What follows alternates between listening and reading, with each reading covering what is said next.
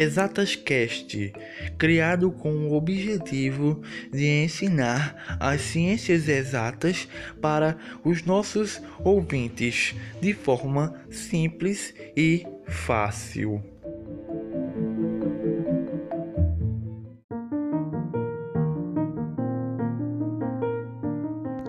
Seja bem-vindo a mais um podcast Hoje iremos falar sobre imagem, determinação dos zeros e parâmetros a, b e c de uma função quadrática.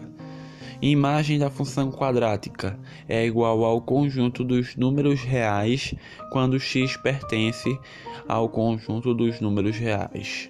Determinação dos zeros da função quadrática. Determinar o zero da função quadrática é colocar f de x igual a zero, isto é, qual é o valor de x que faz a função assumir o valor zero. Para determinar o valor de x, basta pegar ax ao quadrado mais b vezes x mais c igual a zero. Existem diversas formas de determinar o valor de x. Vamos utilizar a mais conhecida, a fórmula de Bhaskara.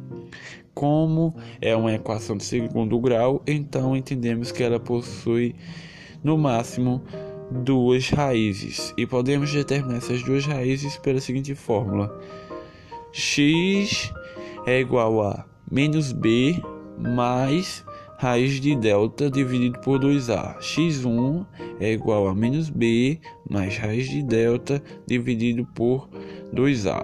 E x2 é igual a menos b menos raiz de delta dividido por 2a e delta é igual a b ao quadrado menos 4 vezes a vezes c. Gráfico de uma função quadrática. O gráfico de uma função quadrática ele é uma parábola.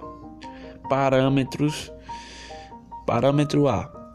Quando a é maior que zero, a parábola é côncava para cima. Quando A é menor que zero, ela é côncava para baixo. Parâmetro B. O parâmetro B indica se a parábola intercepta o eixo y no ramo crescente ou no ramo decrescente da parábola. Se B é maior que zero, a parábola intercepta o, o eixo y no ramo crescente. Se b é menor que zero, a parábola intercepta o eixo y no ramo decrescente. Se b é igual a zero, a parábola intercepta o eixo y no vértice. Parâmetro C. O parâmetro C indica o ponto onde a parábola intercepta o eixo y. Muito obrigado por ouvir este podcast. Até um próximo conteúdo.